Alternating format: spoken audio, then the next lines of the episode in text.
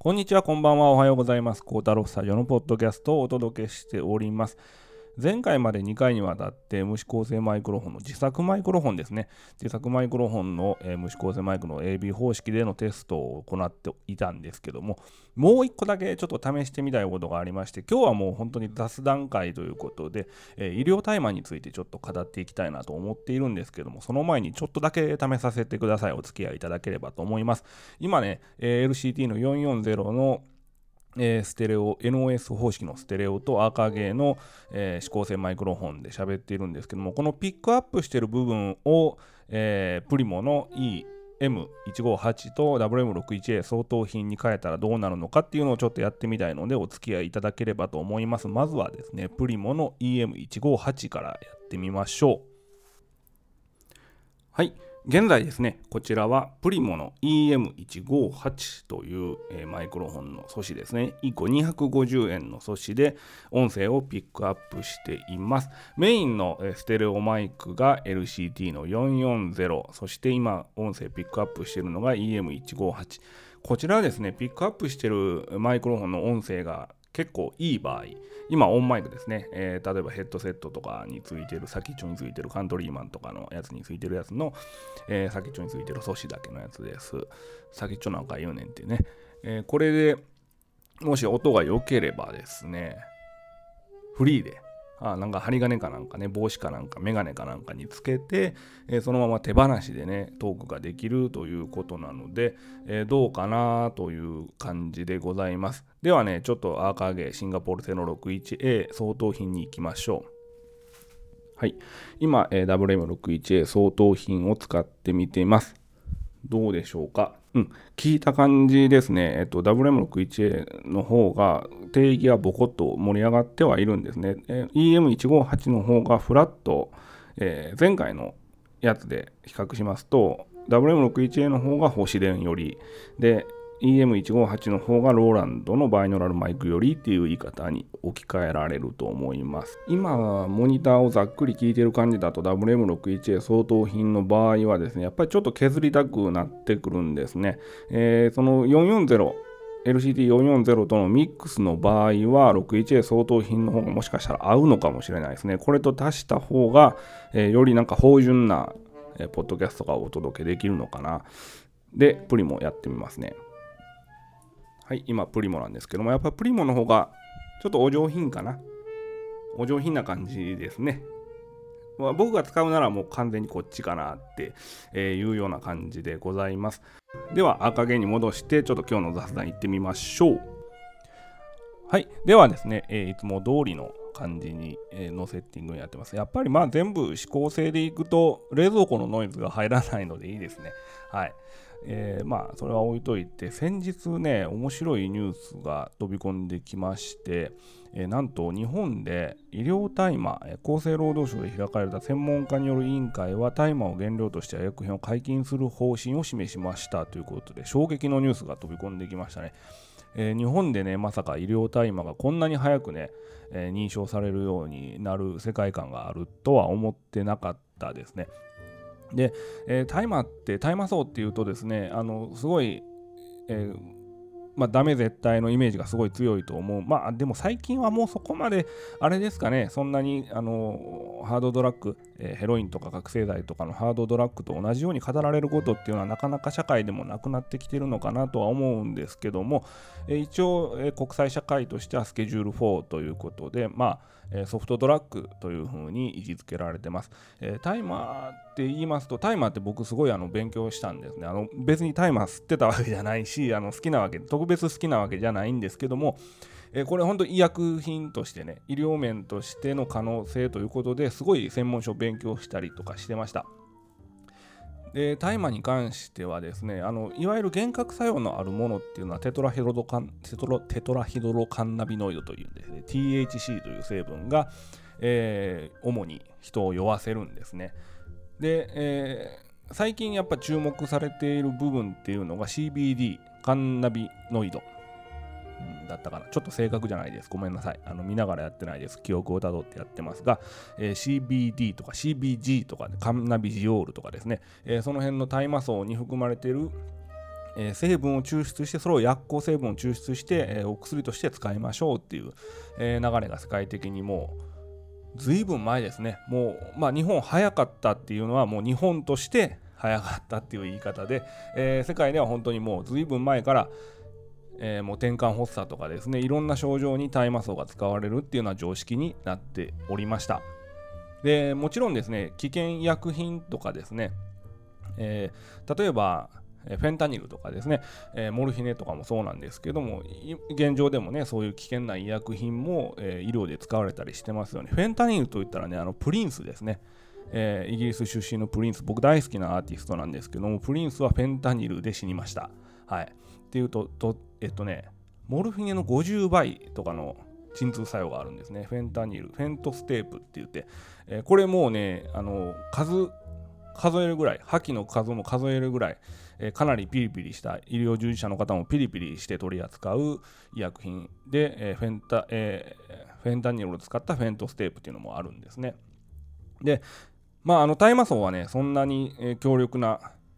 えー、作用はないんですね。じんわり、天然のハーブなのでね、えー、じんわり効いてくるということで、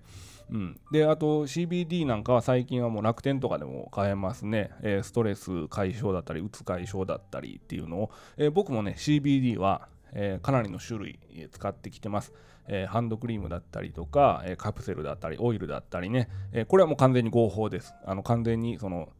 えー、日本の、えー、大麻取締法が違反やしているのがテトラヒドロカンナミノイドっていうのは THC だけを、えー、指定しているので CBD は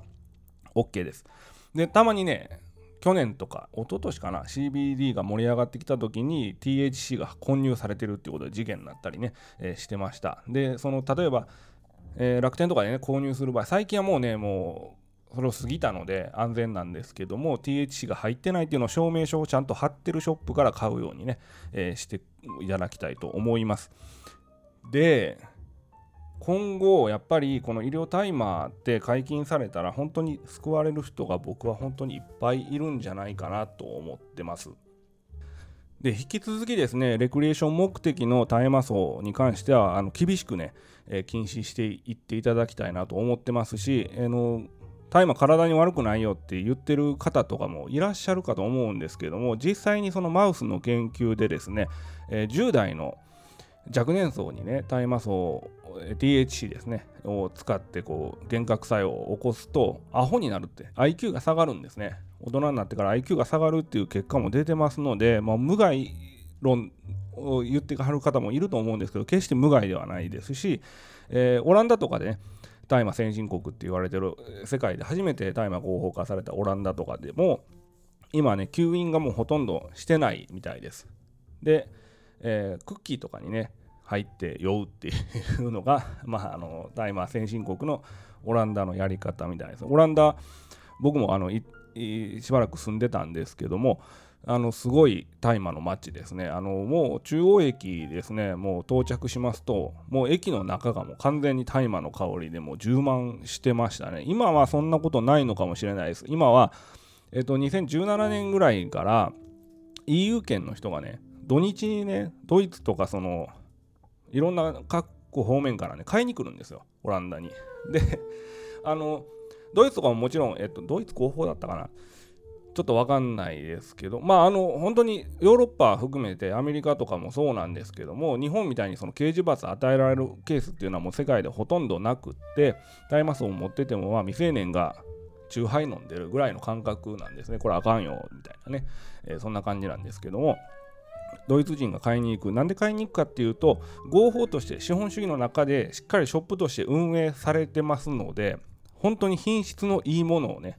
えー、オランダなんかは出してます、えー、マリファナカップっていうのもあるぐらいね、えー、そういうふうに品質を競って。で大学の研究室でマリファナを育ててたりするんで大学の研究室提携のマリファナショップみたいなのもあったりしてですね。本当に薬効成分だけ抽出して、え販売するっていう形をとってるそうです。でまあなんで大学の研究室がいるかっていうとね大麻ってねその雑草なんですよ。もともと江戸時代とかはあの朝酔いって言われてましてあのもう畑にねアホみたいに生えるんですよ。大麻草って。でこれ雄花なんですけどもオスの大麻草で草ですね。でこれはねあの含有してる THC の量っていうのはかなり少ないです。かなり少ないんですけども農家の人たちっていうのはねちょっと息しますね。はい。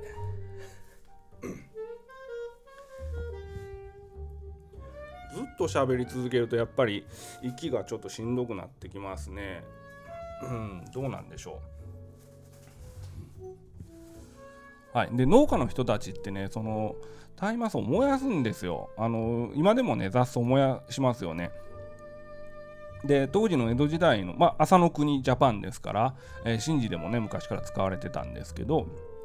でその農家の人たちが一番当時ね悩まされてたのが大麻草でね、えー、燃やすんですけどその煙でね朝酔いって朝酔いがもう今日も朝酔いや言ってね毎日のように燃やさなあかん時期っていうのが来るんですけどもああ朝酔い嫌やな嫌やなってもうどっちかというと嫌な存在ですね。嫌われ者雑草大麻っていうイメージ、えー、だったそうです。でそのいわゆる危険な幻覚作用が含まれているという危険だと言われていたね、えー、過去危険だと言われていた幻覚作用が含まれているテトラヒドロカンナミノイドっていうのは主にメバナですね。バッツって呼ばれる部分なんですけどもこのメバナに、えー、含まれていましてですね、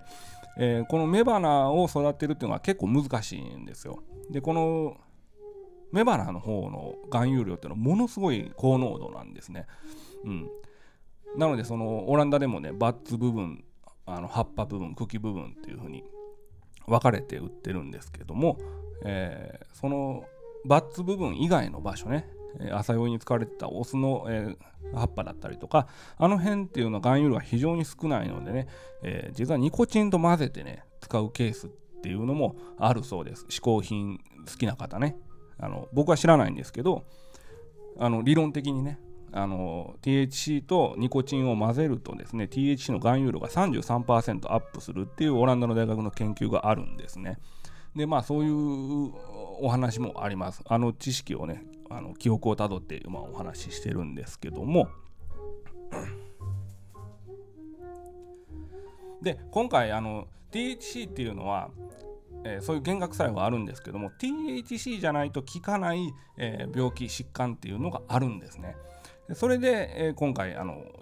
医療大麻に限り、えー、振り切ったっていうお話だと思います。CBD だけでは効かない。CBG と THC を混ぜないと効かない病気とか、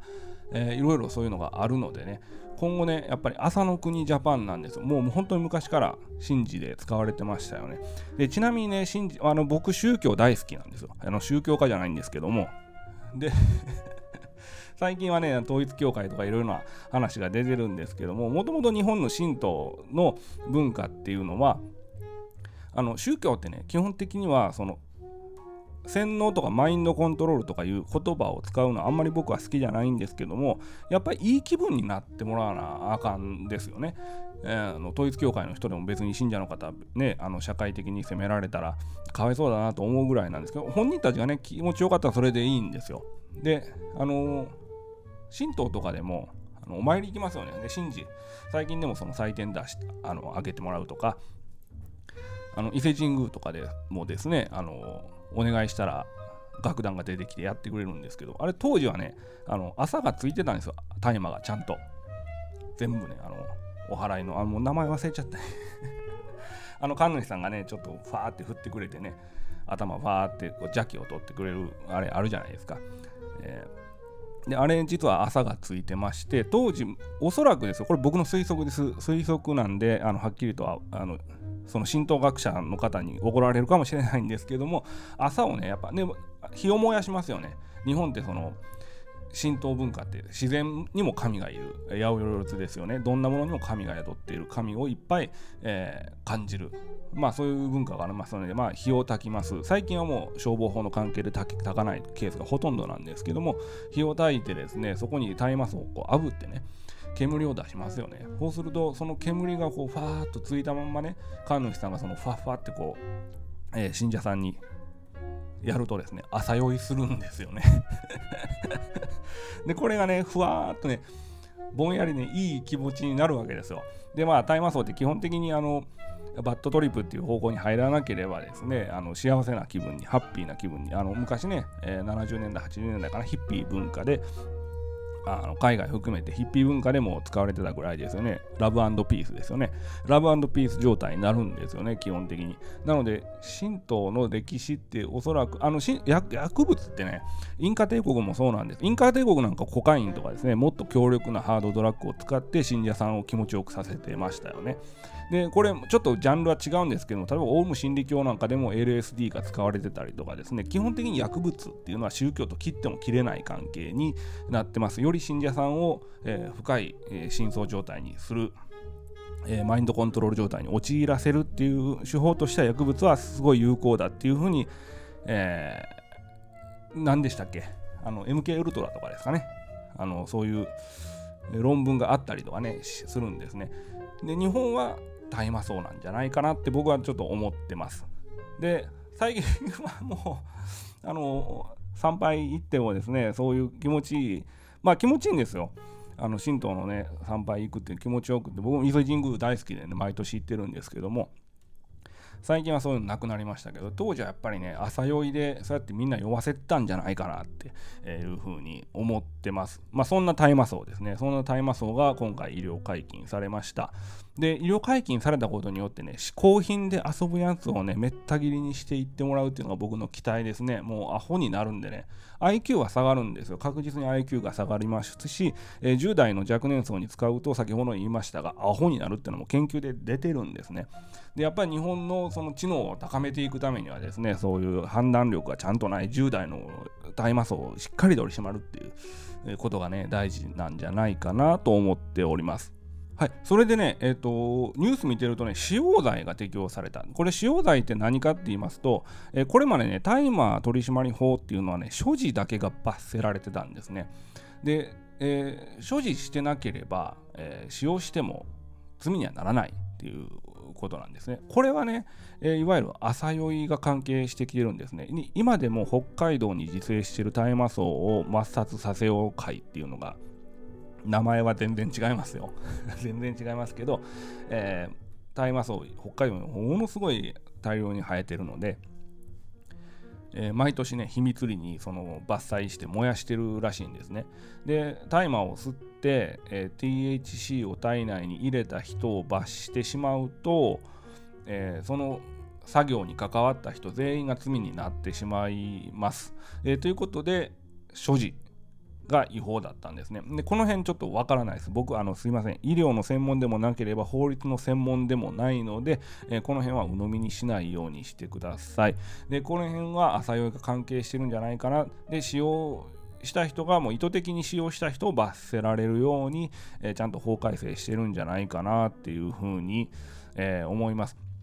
えー、冒頭でね、お話したフェンタニルとかですね、フェントステープとかも僕、実は持ってました。えー、何で持ってるかっていうと、やっぱり要介護の祖母を介護してた時にですね、やっぱり終末期介護とかする場合っていうのは、大体フェンタニルが出るんですね。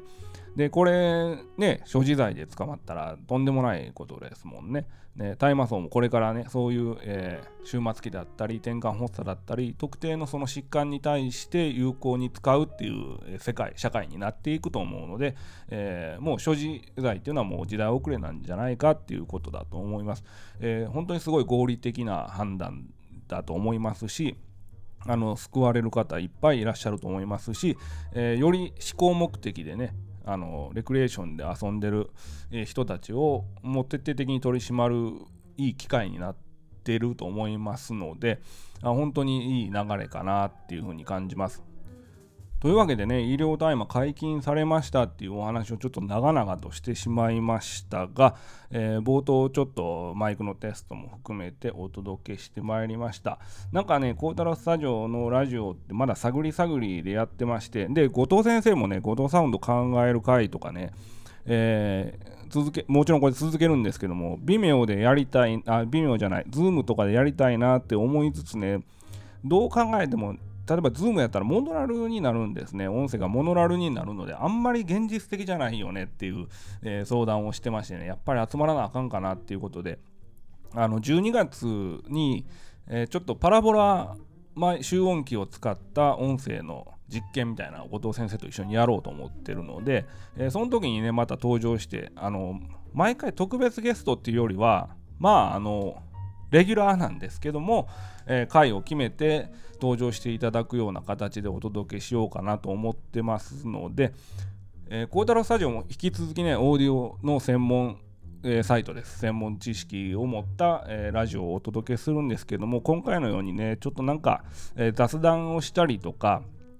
うん、なんかあの皆さんのお酒のお供になるようなお話ができたらなっていうふうに考えております。本日もご視聴ありがとうございました。それでは次回またお会いしましょう。さようなら。